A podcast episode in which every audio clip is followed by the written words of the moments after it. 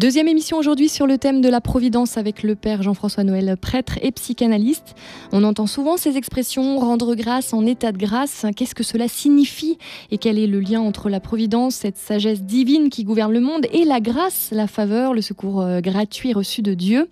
Ce sont les questions que nous abordons aujourd'hui dans cette émission.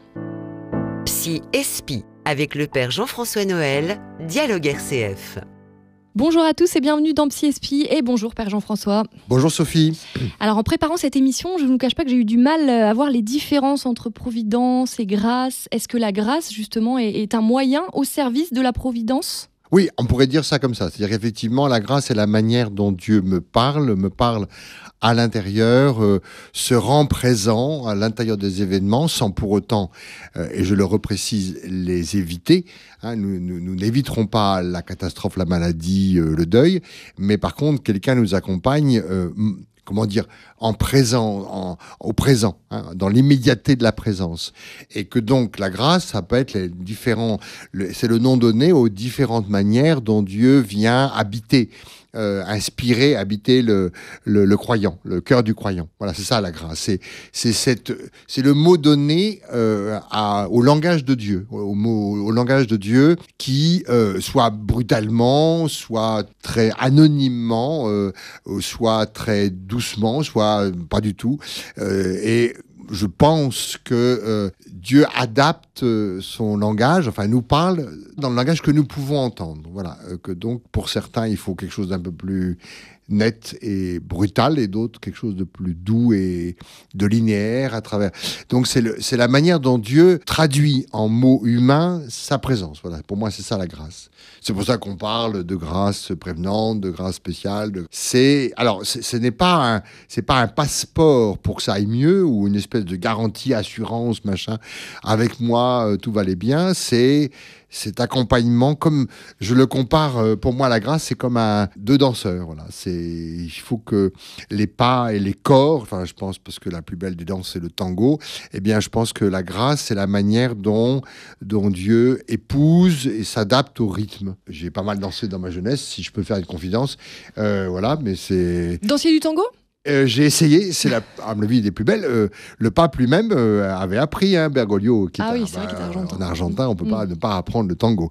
Pour moi, mm. c'est une des plus belles, mais parce que c'est la plus, à la fois la plus rythmée, la plus, la plus, la plus, la plus. Enfin, c'est d'une beauté vraiment très, à la fois très charnelle et très sobre. Enfin, c'est très très intéressant. Et je, la grâce est de ce côté-là, est de ce côté de, elle épouse notre, notre elle s'adapte à notre corps, à notre rythme, notre psyché et elle, sans nous marcher sur les pieds. Le principe, excusez-moi, comme je suis plutôt un homme, euh, c'est ce que ma mère m'avait appris quand j'avais appris à danser, de ne pas marcher sur les pieds de la dame. Ça ne se fait pas. Par rapport à la grâce. De mettre en évidence. Ah oui, pardon. Et de mettre en, évidence la grâce féminine.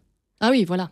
C'est ça le danseur, c'est qu'il, le danseur, enfin en tout cas l'homme, donc Dieu, parce que c'est ça la comparaison, doit met en évidence la grâce de l'humanité. Non, dis donc, magnifique. Alors, bah, sans transition, excusez-moi, mais euh, je repense à l'émission précédente.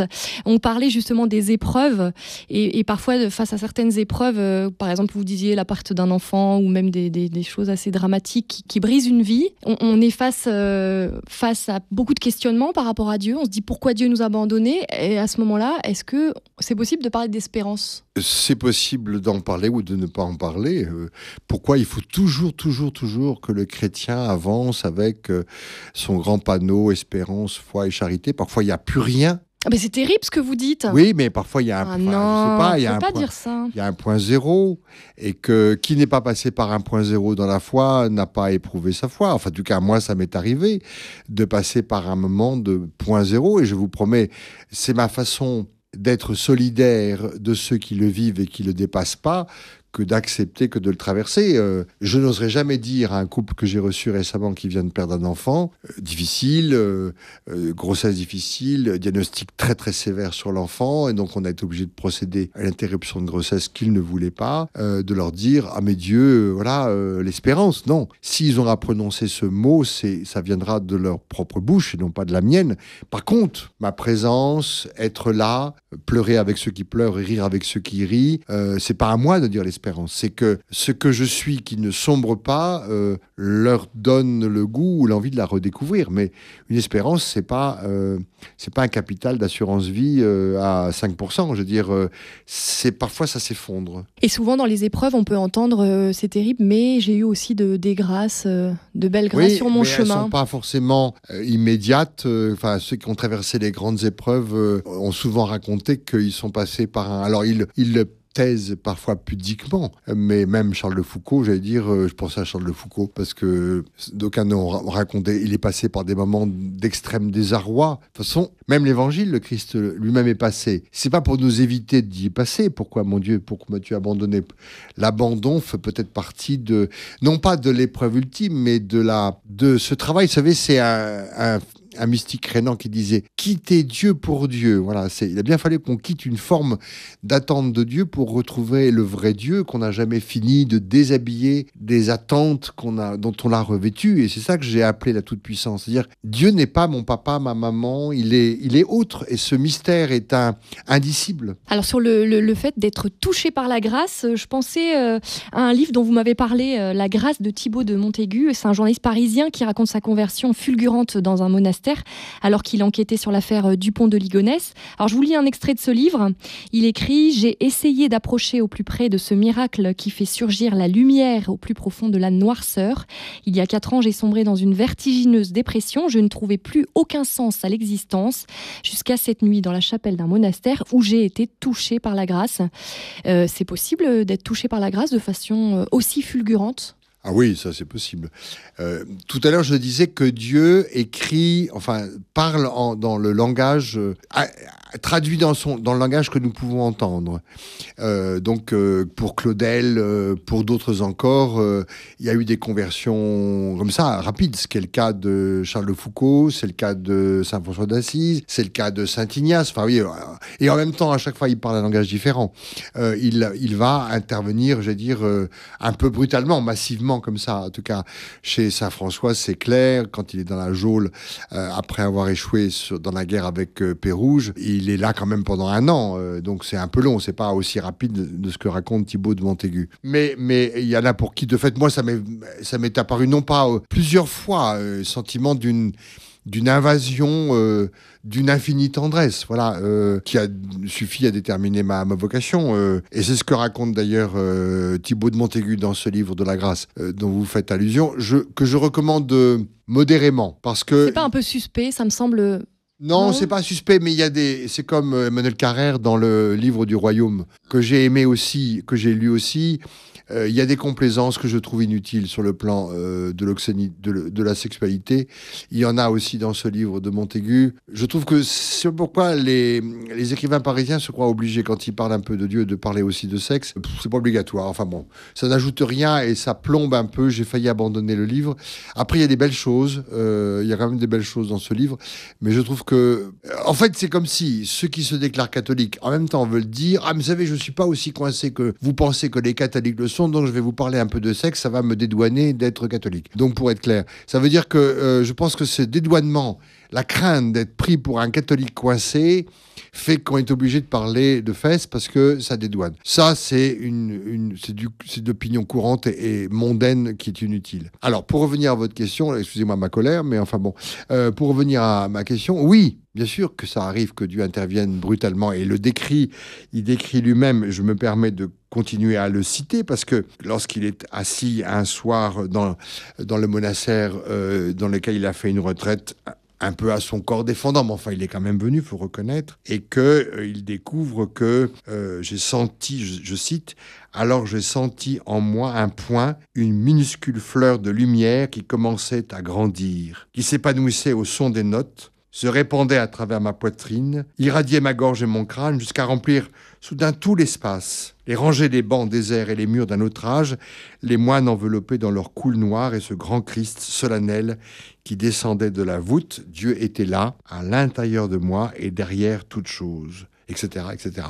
C'est à la page 39 du livre. Alors d'autres l'ont vécu. Euh, Claudel va le raconter, euh, d'autres écrivains, tout, tout, dans ce siècle, un peu des moments, des conversions des grands penseurs catholiques vont vivre ces moments d'irruption soudaine. Ça n'écrit rien de la suite. Hein. D'ailleurs, le livre raconte qu'il est jamais à la hauteur de cette irruption de la grâce, parce que ça ne dispense pas du chemin que l'homme doit reprendre et parcourir. C'est, vous m'offrez une transition vers ma question, justement, lors d'une conversion comme ça, est-ce qu'il n'y a pas un cheminement à faire? Et je me disais aussi des étapes euh, psychiques à respecter. bien sûr, On ne peut pas être que, vous voyez, dans la grâce. C'est ça, qui peut, c'est ça qui a trompé certaines, euh, certaines personnes qui se convertissaient dans des communautés charismatiques. Euh, et je ne mets pas en doute la conversion qu'ils ont connue vécu, mais ça ne dispense pas du temps qu'ils auraient à se donner pour parcourir les différentes étapes de leur transformation. Il n'y a pas de transformation magique, même avec une grâce. Et Montaigu, comme d'autres, d'ailleurs c'est ce que raconte et ça c'est bien le livre, c'est que ça ne dispense pas de cette longue alchimie de travail intérieur qu'aurait pu se dérouler dans une conversion plutôt lente et invisible, ce qui est le cas quand même de la majorité des gens qui sont chrétiens, parce qu'il n'y a pas eu de conversion brutale. moi j'ai eu quelques effleurements, j'allais dire, de la présence de Dieu, mais qui m'ont pas du tout, euh, ça m'a pas du tout arrangé, euh, ça m'a pas dispensé euh, de ce long cheminement laborieux que mon corps et mon cœur ont entrepris ensemble pour euh, s'accorder à Dieu, et j'ai pas terminé. Euh, et donc, euh, ces, ces, moments de grâce qui sont peut-être enviables, mais non. Parce que ils nous font croire que c'est déjà, nous sommes déjà en va.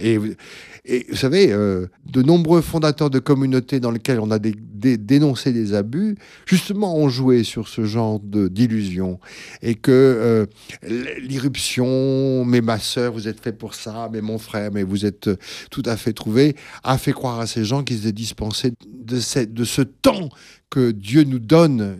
Il aime le temps, Dieu. Il le raccourcit pas, il il en méprise pas. Et le temps, euh, c'est pour ça que moi ça m'énerve toujours quand les gens disent euh, ah ben oui mais la conversion doit m'éviter tout péché. Mais non, au contraire. Le péché, c'est la chance de tout, de tout le monde.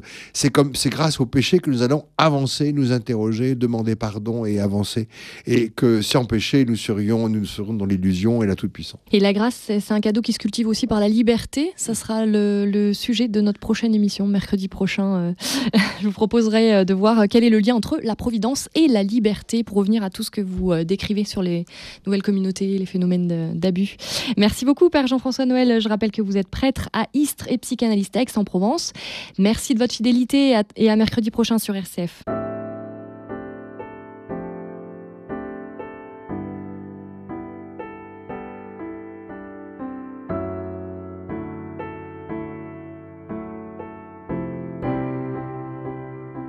Psy Espi avec le père Jean-François Noël, Dialogue RCF.